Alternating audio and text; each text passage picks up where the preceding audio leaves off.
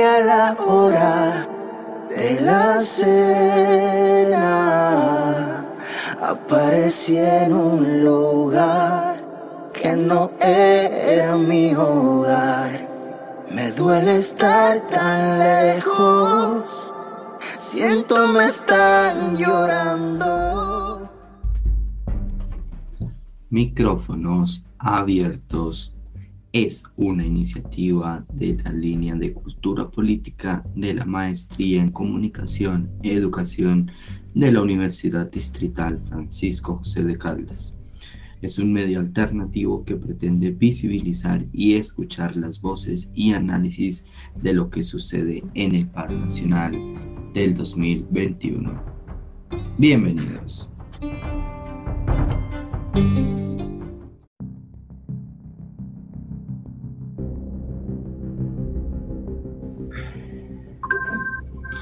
Buenas tardes para todos los que nos escuchan en este podcast de micrófonos abiertos.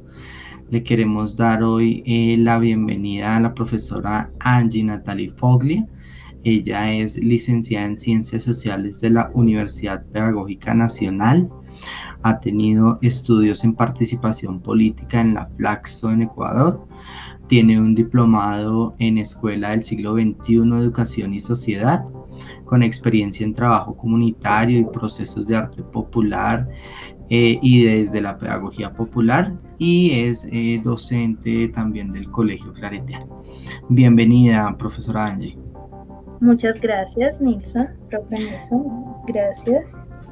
Entonces, eh, pues solicitamos su permiso para, esta entrevista y para publicar y, divulgar los resultados de la misma en los medios correspondientes, recordando que eh, nace como una iniciativa comunicativa de, la, de estudiantes de la Maestría en Educación y Comunicación de la Universidad Distrital Francisco José de Caldas. ¿Está de acuerdo, profe? Sí, totalmente. Bueno, muchísimas gracias. Entonces, bueno, em, queremos tratar asuntos con, la profe Angie precisamente por su formación y su, su labor eh, popular, precisamente sobre algunos de estos eh, problemas del paro nacional y algunas eh, situaciones que se han presentado durante el paro nacional. ¿sí?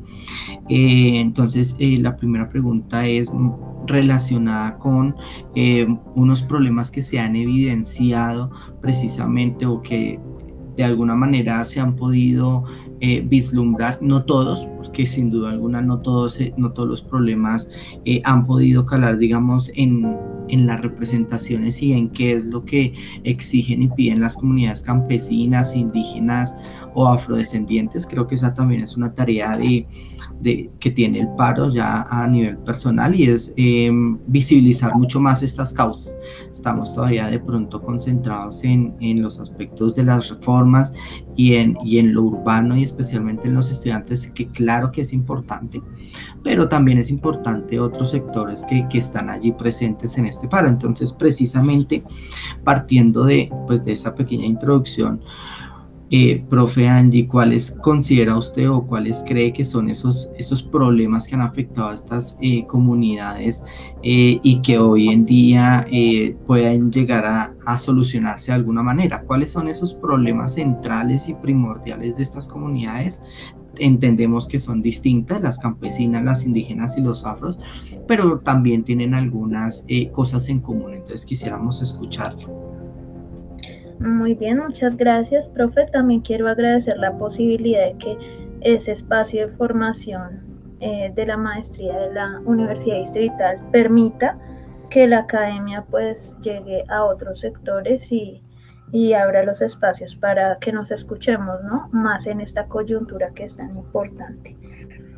Bueno, frente a esto yo pienso que mm, eh, digamos que el paro ha reflejado un problema muy, muy claro en la sociedad colombiana que abarca a los sectores de los cuales hablamos, que son las comunidades campesinas, las comunidades indígenas y afro. Y es el tema general de la repartición de la tierra en este país, ¿no? Cómo la tierra está en manos de los grandes latifundistas y terratenientes que la han tenido siempre, ¿sí? Que ha sido tierra heredada por así decirlo, eh, tierra despojada, basada en el despojo y, y pues cuando en Colombia hablamos del tema del problema de la tierra, pues necesariamente tenemos que hablar de los conflictos sociales y los grupos violentos que van surgiendo, a, eh, digamos que referente a este gran eh, problema que es la tierra, ¿no? En ese sentido, pues si por un lado tenemos grandes latifundistas y terratenientes que se han apropiado de tierras que las han heredado de, sus ancestros despojadores, pues por otro lado también tenemos comunidades que cada vez han sido más, em, digamos que eliminadas de, esa, de esa repartición, que han sido eh, sacadas, que han sido despojadas y pues claramente son las comunidades de las cuales estamos hablando, ¿sí? Comunidades que eh, por, por, disposición precisamente de, quienes han tenido el poder, pues cada vez han estado más arrinconadas a, mm, digamos que zonas improductivas, ¿cierto? E incluso eh, precisamente por todas esas dinámicas em, que se dan en los territorios, pues son obligados eh, por la misma situación de, olvido y de pobreza, pues a ejercer, eh, eh, digamos que labores como por ejemplo sembrar cultivos ilícitos, pues para subsistir, ¿no? Entonces yo creería que, bueno, el problema central es el, tema de la repartición de la tierra y de ahí se desprenden muchos más. Se desprende el problema del narcotráfico, ¿sí? Cómo eh, estas comunidades han sido presa fácil para que grupos de narcotraficantes les utilicen como mano de obra barata. Y yo diría que ni siquiera mano de obra barata, sino en muchos casos incluso mano de obra esclava, ¿sí? Como eh, en el Cauca muchas comunidades indígenas son básicamente sometidas para el cultivo de la coca y pues eh, dicho por ellos mismos, el pago por esta labor es con coca, ¿no? ¿Eso qué quiere decir? Que los convierten en, digamos que en, en, ciertos casos en adictos a la cocaína procesada, lo que los convierte en esclavos, en esclavos de ese sistema, ¿sí?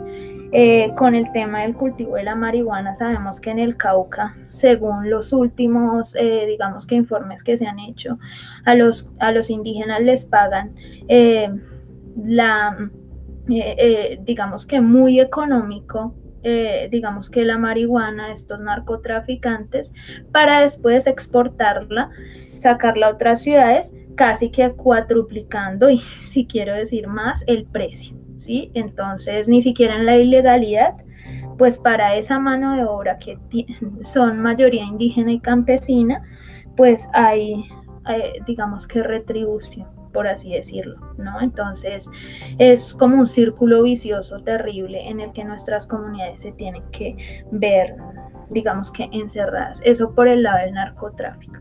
Y claramente ahí, digamos que en esa situación, pues está el abandono del Estado, ¿sí?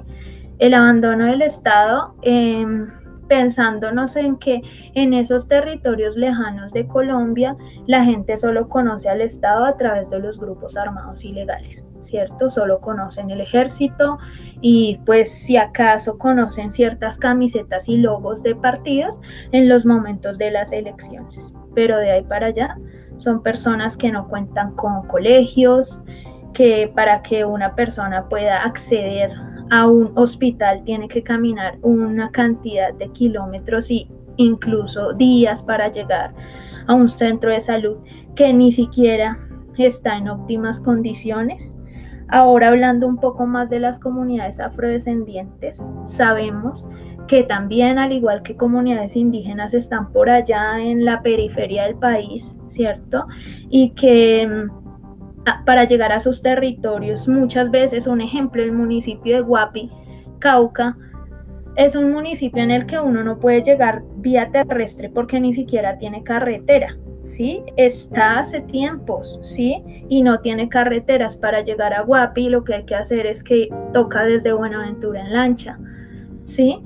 Entonces uno dice, ¿cómo es posible que un territorio que es tan antiguo como las ciudades centrales pues no tenga ni siquiera una carretera de acceso.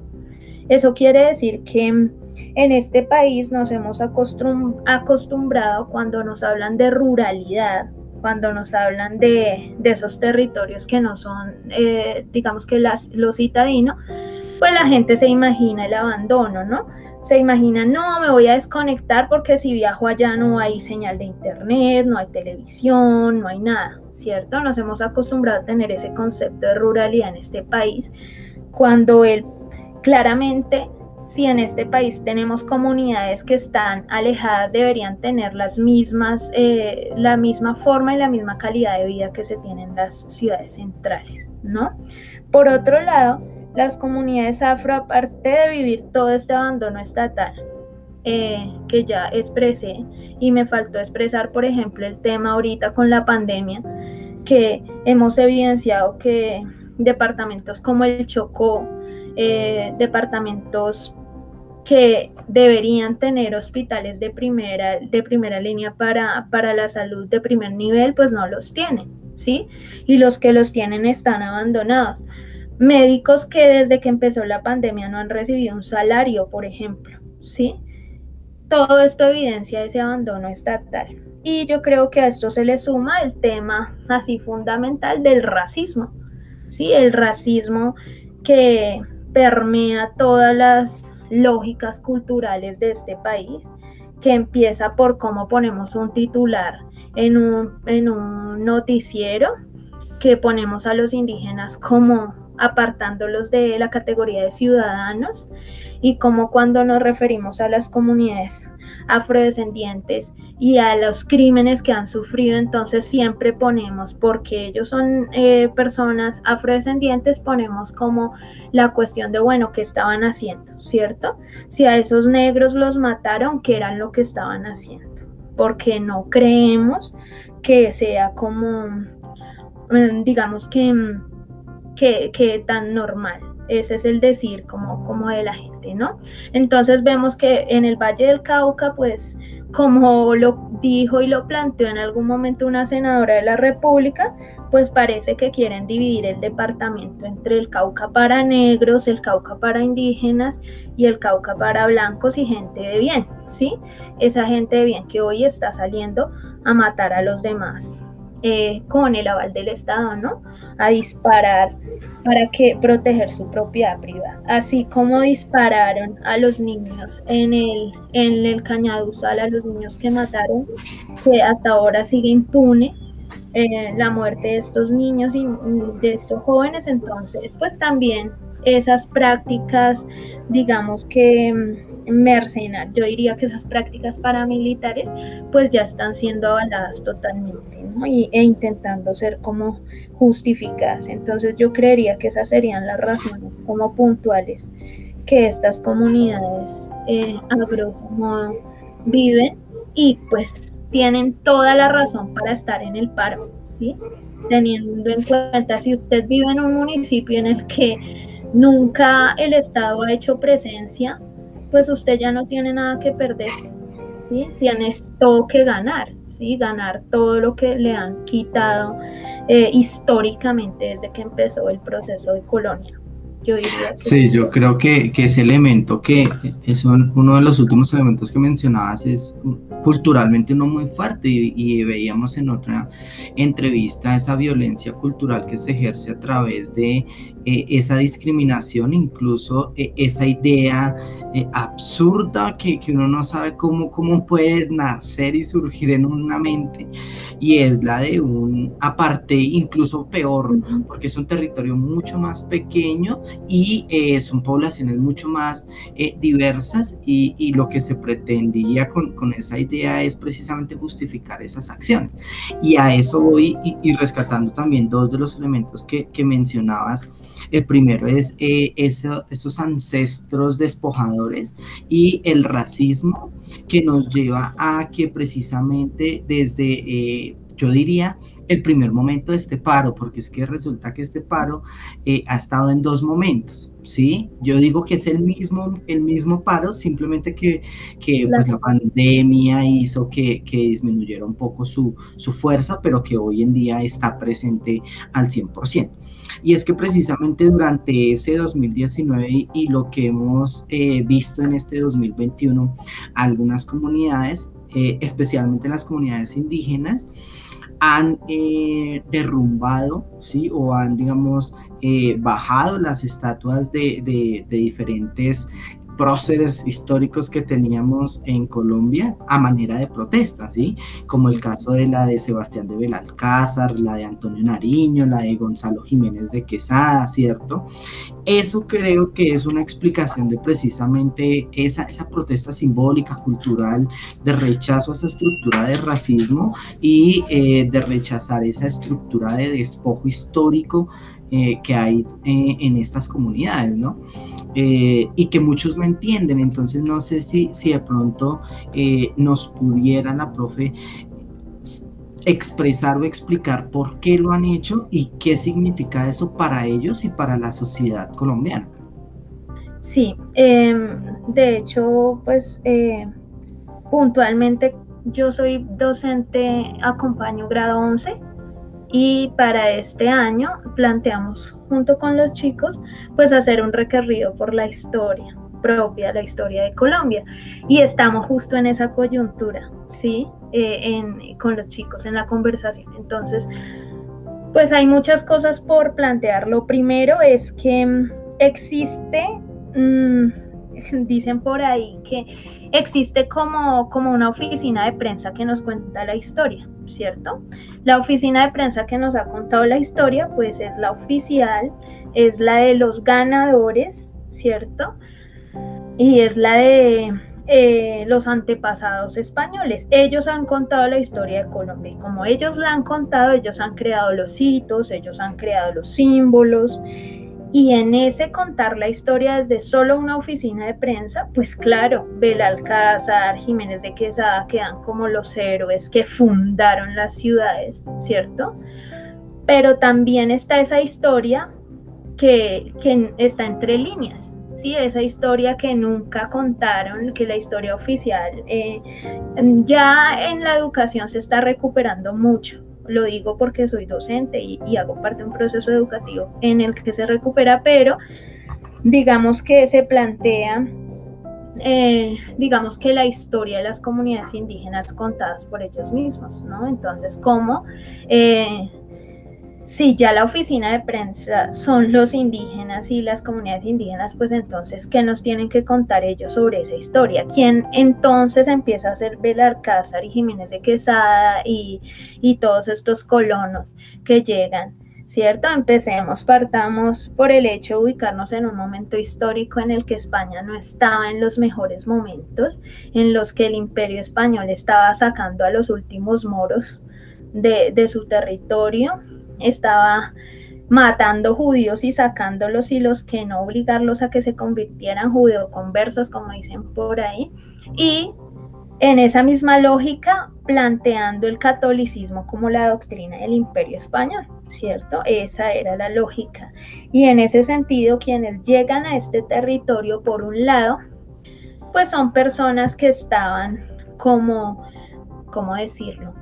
Eh, son personas que en España no estaban aportando mucho en el momento a la sociedad y como, como los, los, los que, como si se me permite la palabra, los despachados que toca ponerlos a hacer algo, entonces mm, van, van a ir a, a las Indias, comillas, como, como, como a mirar, ¿sí? Como en esa lógica de la aventura, que es lo que yo puedo eh, entre comillas, nuevamente descubrir, ¿cierto? Que es lo que yo puedo, eh, eh, cómo puedo yo llevar mi, mi, mi aventura y mi propia valía a ese territorio para imponerme. Y es que es importante hablar de cómo era esa España del momento para entender cuál es la rabia de los indígenas, ¿sí? porque aquí no llegaron próceres académicos, eh, científicos a, a, a descubrir este territorio, sino que llegaron ex convictos, llegaron soldados veteranos que no sabían hacer otra cosa que no fuese ganarse la vida a través de, pues de, la, de la pelea, de, de la guerra, por así decirlo. Y España para ese momento no tenía una cultura del trabajo. Por eso los que llegan acá llegan a mirar cómo se ganan la vida fácil, ¿sí? Colonizando, digamos, a través de la fuerza, pero poniendo a otros, indígenas en este caso, comunidades afro, pues a que les hicieran el trabajo, ¿cierto?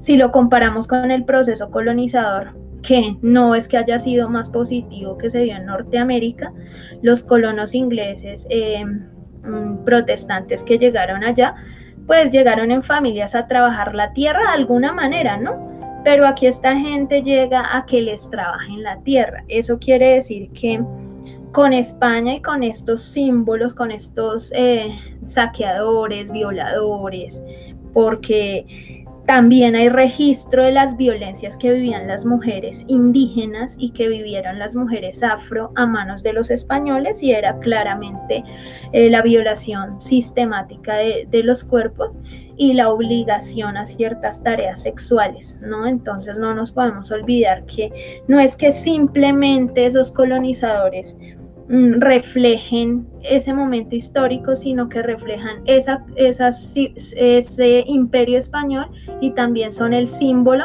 de todos los vejámenes que los indígenas tuvieron que vivir. Ellos traen consigo las instituciones, ¿no? Traen consigo em, la corrupción, porque las leguleyadas y la corrupción existen desde que llegaron los españoles, y la trampa y el que incluso leyes del momento de la colonia venidas directamente de España eh, pedían que se, que se cortara un poco con, con, las torturas a los indígenas, un poco porque el, digamos que mm, líderes como Bartolomé de las Casas, etcétera, hicieron como, como fuerza para que se, se dieran estas leyes, pero cuando vamos a ver, pues entre tanta cosa, pues esas leyes nunca fueron desarrolladas y siguió la masacre en este territorio. Se inventan la, el tema de los resguardos, ¿cierto? Casi que encapsulan a las comunidades indígenas en una tierra como si fuera un zoológico del cual no se pueden mover. Y pues todo esto es a manos Discúlpame que te interrumpa, como, como lo estaban pidiendo por estos días, ¿no? Que los indígenas se volvieran a sus resguardos, que queden allá escondiditos. Encerraditos y a eso es donde yo iba. El invento del resguardo era como, bueno, los indígenas que no nos trabajan en la mitad y en la encomienda, que no los podemos ya tener como propiedad privada, ¿cierto? Como esclavos, pues los vamos a dejar allá en un resguardo, ¿cierto? En un pedacito de tierra del cual demarcadito, donde no se pueden salir y con su líder como para que jueguen a que son libres, ¿cierto? Que se imaginen que son libres, pero que trabajen juiciositos y nos envíen eh, el fruto del trabajo. Esa era la lógica colonial. Ahora, ¿cuál es la lógica? Seguir teniendo a los indígenas encerrados en sus resguardos, ponerlos a trabajar la coca, que la trabajen juiciositos y no la envíen, y ahí se acaba la lógica, ¿cierto?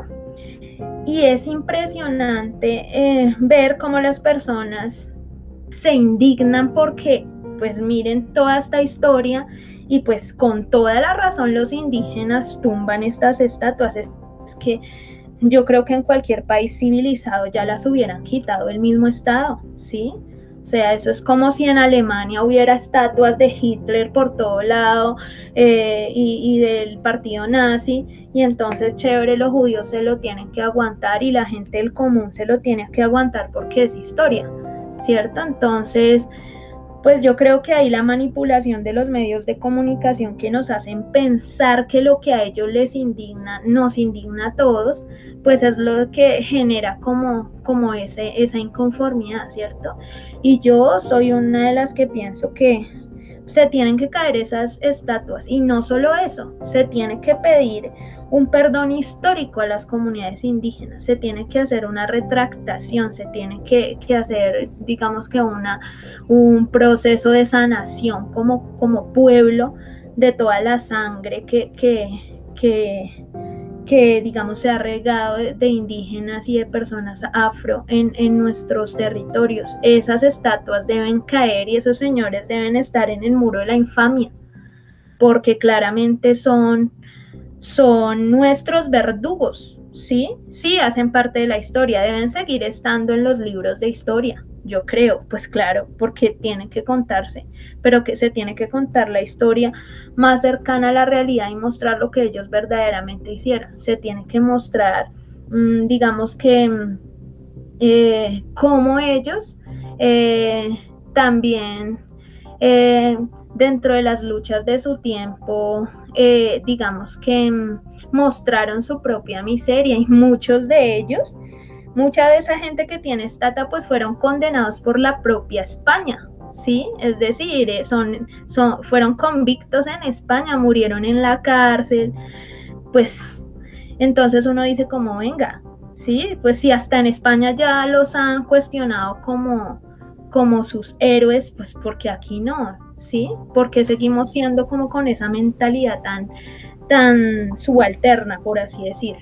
Entonces, yo creería que frente al tema de los monumentos se tiene que hacer un acompañamiento de revisar la historia con los jóvenes, con los niños. Con, respecto a eso último que, planteas precisamente, eh, los aportes que pueden hacer las comunidades históricamente marginadas a la historia, ¿cierto? También en ese proceso de, resignificación de los lugares y, de los monumentos, eh, cómo hoy eh, si, si se mantiene y si continuamos con, con, la idea que hay que resignificar y, y reevaluar estos hitos y estos monumentos, eh, cómo resignificar esos espacios para que sean más cercanos, más representativos, mucho más respetuosos precisamente de los pueblos y de las comunidades en los que están ubicados. ¿Cómo, cómo poder hacer esa resignificación? Bueno, yo creo que lo primero es, y me parece muy bien, es como, como que el debate ya se dé, ¿sí? De hecho, pues se da el debate porque tumban la estatua, así de sencillo. Si la estatua estuviera intacto, intacta, pues nadie hablaría del tema, ¿cierto? Y hay que recordar que no solo aquí en Colombia se han tumbado estatuas, si vamos a mirar en Europa han tumbado un, un montón de estatuas de esta gente, de Colón, de bueno, de un montón de gente en otros países de América Latina también lo han hecho, en fin. Entonces yo creo que estos espacios, ¿cómo se resignifican? Se resignifican permitiéndose lugares de encuentro para las comunidades, ¿no? Permitiendo que haya intercambio de saberes en las comunidades que, y escuchando a esas comunidades, porque un poco para la cultura occidental el hito eh, es el mármol y es lo físico, ¿cierto? Es un poco como, como el respeto a, cosas sin, sin vida, por así decirlo pero desde la ancestralidad y el pensamiento indígena, el, eh, digamos que el templo es la sabiduría viva, ¿sí? El templo son los abuelos que cuentan las historias aún vivos. El templo es la misma naturaleza, ¿sí? Y el templo son los saberes que van de generación en generación. Entonces, desde el simple hecho de valorar nuestro arte mm, mm, indígena, Em, desde el simple hecho de defender eh, la identidad indígena de, por ejemplo, también todo este consumismo voraz, incluso diseñadores de modas que se han robado eh, diseños indígenas y los han patentado pues para venderlos incluso al exterior y a, los, y a las comunidades indígenas las han, han dejado ahí botada como esa utilización de lo indígena para el consumo porque estamos en un tiempo en el que, bueno, esta poscolonialidad también ha hecho que la gente pues le parezca chévere lo indígena para colgárselo en el cuerpo, pero pues que el indígena sí esté lejitos, ¿cierto? Entonces yo creería que eso esos espacios deberían permitirse para eso, para cuestionar esas dificultades que tiene también la identidad indígena, para hacer círculos de, de conocimiento, para escuchar a esos abuelos, para escuchar todas esas historias que, están ahí, ¿sí? Solamente que no son muy escuchadas. Y claramente creo que la revisión del currículo en los colegios tiene que ir de la mano con este proceso. ¿sí? No podemos seguir enseñando la historia desde mm, el mero hito occidental, sino que también tenemos que buscar un balance en el que nuestra historia propia, en la que los indígenas y las indígenas también son protagonistas, pues esté ahí, ¿cierto? En muy pocos eh, colegios hablamos de la casica gaitana, ¿cierto? Por ahí escuchamos de la India Catalina porque pues es el icono del premio este, pero nunca hablamos, bueno, ¿quién fue ella? Y del mismo Ben Cosby, o bueno, de, de, todos estos líderes afro e indígenas, pues poco se sabe, entonces yo creo que también sería importante. Y de hecho esos son procesos que ya se han hecho en, en otras eh, zonas del país. Uno encuentra eh, en, en, muchos, eh, muchos municipios y muchas comunidades monumentos de, este estilo. Entonces no es algo nuevo, sino que es algo que, que, debe aumentar, debe crecer y sin embargo se van a seguir presentando resistencias porque, y ahí es donde, donde va a entrar eh, la última pregunta, eh, y que se ha hablado de eso, ¿no? Y es eh, la colonización y descolonización del pensamiento. ¿Qué significa eso y por qué hay, digamos, una resistencia a este tipo de cosas que son de manera cultural, pero que pero que tienen una raíz profunda en las desigualdades sociales, económicas, racistas, eh, imperiales también, ¿cierto? Porque si alabamos a España es porque ahí era la potencia y era un, no era cualquier eh, país o cualquier reino, era un, era un imperio muy poderoso y eh, esos rasgos imperialistas quedan también en la cultura, entonces es una discusión muy profunda, ¿no? Pero pero sí nos gustaría que, que pronto profundizar en eso que algunos eh, mencionan y es la descolonización y colonización del pensamiento. ¿Qué es eso de pronto para eh, los oyentes que no, no han escuchado los términos?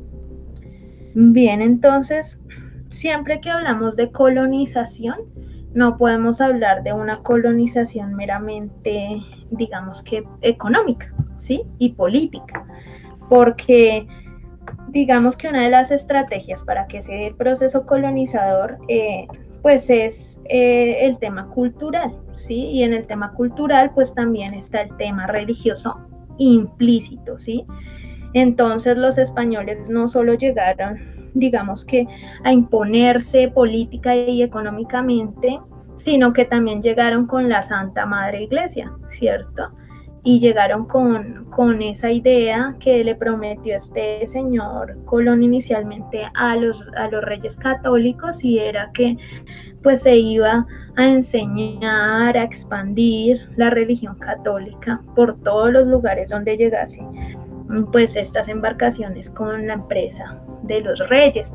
Entonces, em, pues inicialmente es con la religión católica, ¿no? Como se impone, se impone esa forma de ver el mundo, esa ética católica, esa moral, perdón, más que ética, esa moral católica, que pues se quedó en, en la raíz de este territorio y nos hace hoy día ser un territorio mestizo, ¿sí?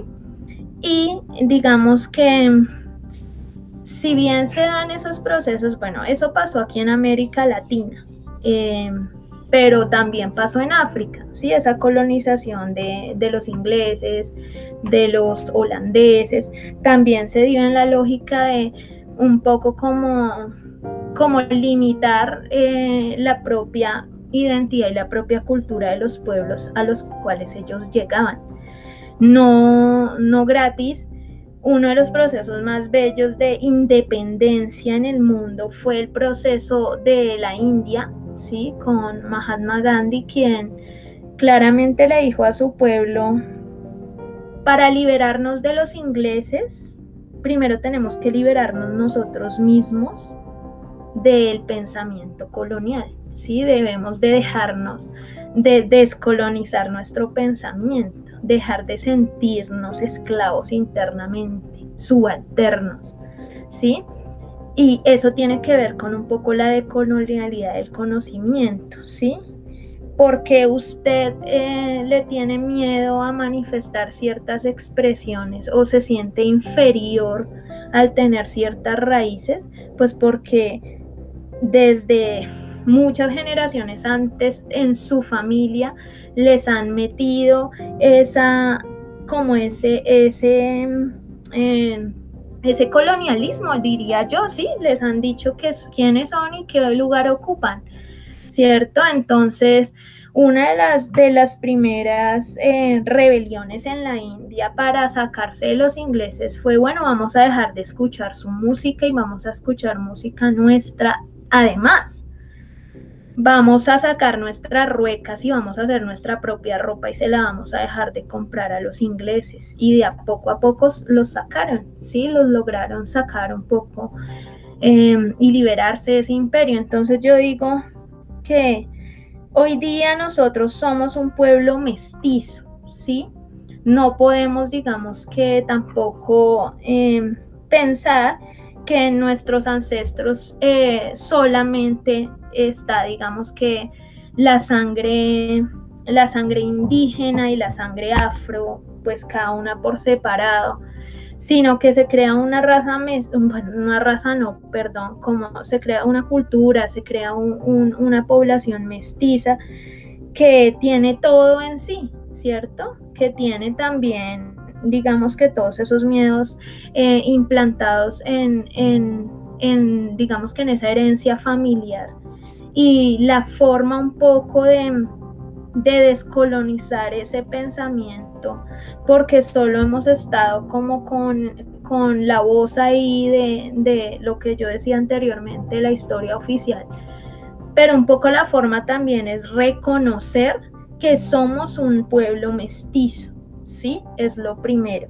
Y en esa lógica, en ese pueblo, en esa, en esa, en ese mestizaje cultural, pues eh, somos también eh, todo eso que se ha querido olvidar de otra forma de, pensarnos el mundo, ¿no? Entonces nos, em, nos impusieron la lógica del conocimiento de Occidente, que se escribe en los libros, que se transmite a través de la academia, ¿sí? Pero también existe, además de ese que es valioso, pues existe el conocimiento que se vive, el conocimiento que se transmite, el conocimiento que un poco está eh, relacionado con, con el tejido, que está relacionado con, con em, digamos que todos los saberes de medicina ancestral, ¿sí? La partería, eh, digamos que todos estos conocimientos ancestrales que, quizás se han olvidado pues por imponer un poco la occidentalidad. Entonces yo creo que también esto tiene que ver con descolonizar el pensamiento, ¿sí? Como mirar que hay otras formas de ver el mundo y de relacionarse con, con el mismo, ¿no? Sin satanizar ni lo uno ni lo otro. De hecho, también eso de descolonizar el pensamiento es, es, como de construir eso de que hay una forma de ser indígena, hay una forma de ser afro, hay una forma de ser mestizo. Entonces la gente como que piensa que el indígena colombiano del siglo XXI tiene que estar en la selva vestido con un taparrabos y si lo ven con un celular pues se alarman porque como así que está perdiendo sus costumbres o qué es eso que un indígena tiene zapatos, porque lo he escuchado. Entonces uno dice como, es que el indígena también puede ejercer su ciudadanía en pleno siglo XXI como se le dé la gana, ¿sí? O sea, pues el indígena puede vivir en la ciudad y seguir siendo una persona indígena sí tiene derecho a la ciudad, así como nosotros tenemos derecho también al territorio. Entonces yo diría que todo eso hace parte, como quitarnos esa, digamos que esa, ese pensamiento colonial que nos dividía entre clases sociales demarcaditas y nos guardaba cada uno en nuestro, en nuestro pedacito, ¿cierto? Entonces yo creo que pensar que el indígena es un ciudadano, que el afrodescendiente es un ciudadano, eh, pensarnos un poco en que el tema del racismo es también un tema eh, digamos, coyuntural en este momento, que se utiliza también para legitimar ciertas cosas, pues es muy importante. Entonces, no sé si, si me enreo un poco con la respuesta, pero... No, yo creo que, fue muy, muy enriquecedora y además porque incluso eh, seguimos viendo esos como, como lo decías al principio, esos titulares en donde ciudadanos se enfrentan contra eh, indígenas. O sea, la ciudadanía que constitucionalmente tenemos hace, de hecho, hace 30 años, estamos este, este, este año conmemorando esos 30 años de esa constitución. Llevamos 30 años y no, no hemos podido comprender que las, los ciudadanos somos todos dentro del territorio nacional y, y que no hay eh, unas eh, primacías de ciudadanía, ni mucho menos ciudadanos de segunda categoría. Eso creo que, debemos tenerlo claro porque nos puede llevar a situaciones, o nos lleva a situaciones muy peligrosas como esa de, la parte ahí en, en el Cauca y eh, a situaciones como, como los, el holocausto y demás, ¿cierto? Porque son ciudadanos de segunda categoría. Entonces, eh, me parece importante tres elementos eh, finales que, menciona la profe y es, primero, el papel del lenguaje, que considero que, que es crucial porque el lenguaje puede bien eh, tiene, eh, tiene ese doble filo, ¿no? Y esa bidireccionalidad y es la que permite la dominación y la mantiene o puede generar procesos de resistencia y de transformación, ¿cierto? De liberación, de emancipación, eh, desde, desde el lenguaje que está asociado con el pensamiento. De allí que también es muy importante reconocer las lenguas indígenas, reconocer las formas de comunicación campesinas, afro, ¿cierto? Eh, en ese reconocimiento de que somos un pueblo mestizo y en esa transformación precisamente de, qué es la ciudadanía. ¿Sí? y quiénes eh, ejercemos la ciudadanía o, cómo así que, que, la ciudadanía solo aplica para uno, sino para todos. Entonces, eh, pienso que esos elementos muy importantes y agradecerle por, por estar en este espacio de micrófonos abiertos, profe. Muchas gracias, profe. Recordar que es importante en ese sentido de la decolonialidad, pues pensar en eh, erradicar un poco ese pensamiento dicotómico de maniqueo de, lo bueno y lo malo, ¿no? Los ciudadanos de bien, los ciudadanos de mal, ¿sí? Eh, lo que, la, la, buena moral, la mala, la mala moral, ¿no? El arte y la artesanía, ¿cierto? Y, y, yo quisiera también terminar invitándolos a leer este pequeño poema de Galeano, este de los nadie, ¿no? Eh, que aplica también para ahora estos tiempos y es como Galeano dice, bueno, eh, los nadie que, que, no tienen arte sino artesanía, que no tienen cultura sino folclore, ¿no? Entonces, eso es la colonialidad, ¿sí? Que siempre pone en segundo plano a los que han estado ocultos de la historia, ¿no?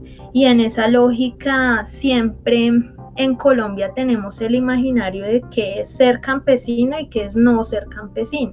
Entonces, pues a la gente no le cabe en la cabeza que un indígena pueda estudiar en la universidad, eh, que un indígena sea médico, ¿cierto? Mm, incluso que la medicina eh, ancestral también esté siendo escuchada en la academia. Hay gente que eso no le cabe en la cabeza porque todo lo pone en dos planos, en la ciencia exacta y en la palabrería de, esa gente que no tiene cultura. Entonces yo sí creo que, que ese es un llamado fundamental que la academia debe tomar y es cómo se siente claramente una academia fuerte con todo el apoyo de, de, la occidentalidad, porque no lo podemos negar, pero sintiéndose parte de este territorio latinoamericano que tiene otros saberes ahí implícitos. Muchísimas gracias, profe, por esas eh, reflexiones que, nos surgen a partir de muchas coyunturas, pero que también vienen de, largas eh, estructuras de dominación. Muchísimas gracias y estaremos en contacto para próximas oportunidades. Vale, muchas gracias.